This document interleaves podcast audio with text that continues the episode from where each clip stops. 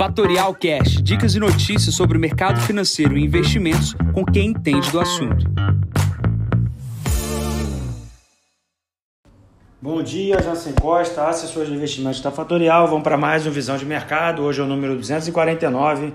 Hoje é dia 8 de abril, 7h50 da manhã. Mercados estáveis aqui ao redor do mundo, sem grandes novidades. Começando aqui pelo mundo, é, o FMI é, está discutindo uma ideia com alguns líderes globais, principalmente os europeus, para a implementação do imposto mínimo global de renda, para que tenhamos, para pessoas jurídicas, essa, esse balizador de imposto, impostos para o depois do Covid. Esses líderes europeus estão concordando com essa, com essa ideia, a gente precisa acompanhar para ver quem serão os países que irão aplicar essa taxa mínima.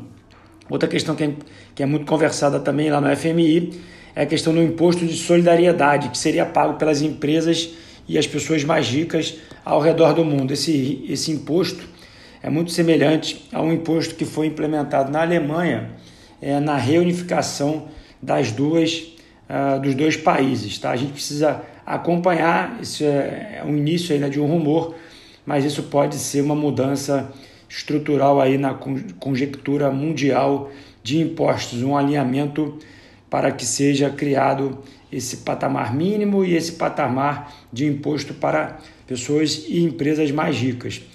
Pulando aqui para a Alemanha ainda, é, a demanda de carros vem aumentando na China. Países exportadores de carros como a Alemanha têm se beneficiado com isso. Uma das principais marcas que tem se beneficiado com o aumento da demanda chinesa é a BMW e depois a Volkswagen. Para quem não sabe, a Volkswagen é dona de marcas como a Porsche.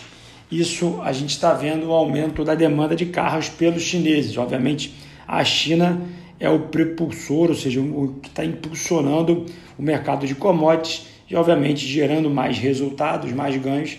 As pessoas vão querer comprar marcas de luxo. Esse é o principal motivo. O carro é uma desse, dessa situação. Falando um pouco aqui mais sobre euro, a gente está vendo um pós-Covid numa Europa com vacinação lenta, coisa que a gente já vem batendo aqui na tecla todos os dias. E há que se ver possivelmente uma aceleração da vacinação na Europa. Isso pode ocasionar uma aceleração na relação euro-dólar. Euro esse que estava desvalorizado frente ao dólar, rompendo a casa do 1,22 e agora já está na casa de 1,18. A gente pode ver uma aceleração do preço do euro frente ao dólar. Precisamos acompanhar a vacinação europeia. Dados positivos também vieram do setor uh, de manufatura, dados vindos principalmente da Alemanha, mostrando que se a vacinação vier alinhada com o que está acontecendo com a indústria, será um bom motivo da valorização do euro. Pulando aqui para o Brasil, a gente teve ontem o início da InfraWeek, foi licitado aí três blocos de aeroportos, total de 22 aeroportos, Dois dos três blocos foram levados pela CCR.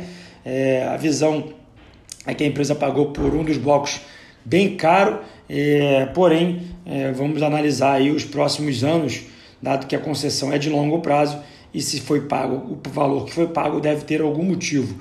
E o outro aeroporto foi é, licitado, né, a empresa que ganhou foi a 20 Aeroportos, que é uma empresa internacional que já está aqui no Brasil operando o Galeão. A visão do Covid aqui no Brasil, a gente deve ter nas próximas seis a oito semanas uma diminuição nos casos. A gente teve um rumor ontem que o Butantan iria parar de produzir a vacina logo, e logo depois foi é, simplesmente negada e a gente precisa acompanhar o processo de produção de vacina.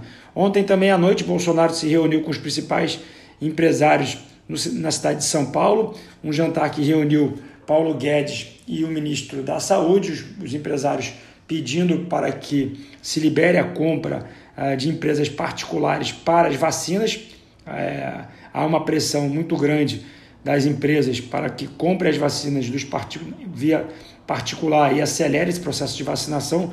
Vamos ver como é que o Congresso lida com isso. E ontem também, é, segundo a pauta aqui do Lauro Jardim, colunista, é, Bolsonaro foi indagado pela saída do Guedes e ele falou que se o Guedes sair, ele sai também. Falando aqui um pouco sobre juros e bolsa aqui no Brasil, a gente está vendo uma precificação da curva de juros, um aumento da Selic de até 9,5% até 9,5% nos próximos dois anos, basicamente projetando uh, um desastre nas contas fiscais do país. Para quem tem a possibilidade e gosta de operar renda fixa, é, muitos é, gestores já olham para essa inclinação dessa curva e veem oportunidades na curva pré-fixada. Como é que você pode se beneficiar disso? Utilizando de CDBs pré-fixados, é, títulos públicos pré-fixados e não, a, a, não a, antecipando o resgate, sim esperando até o seu vencimento.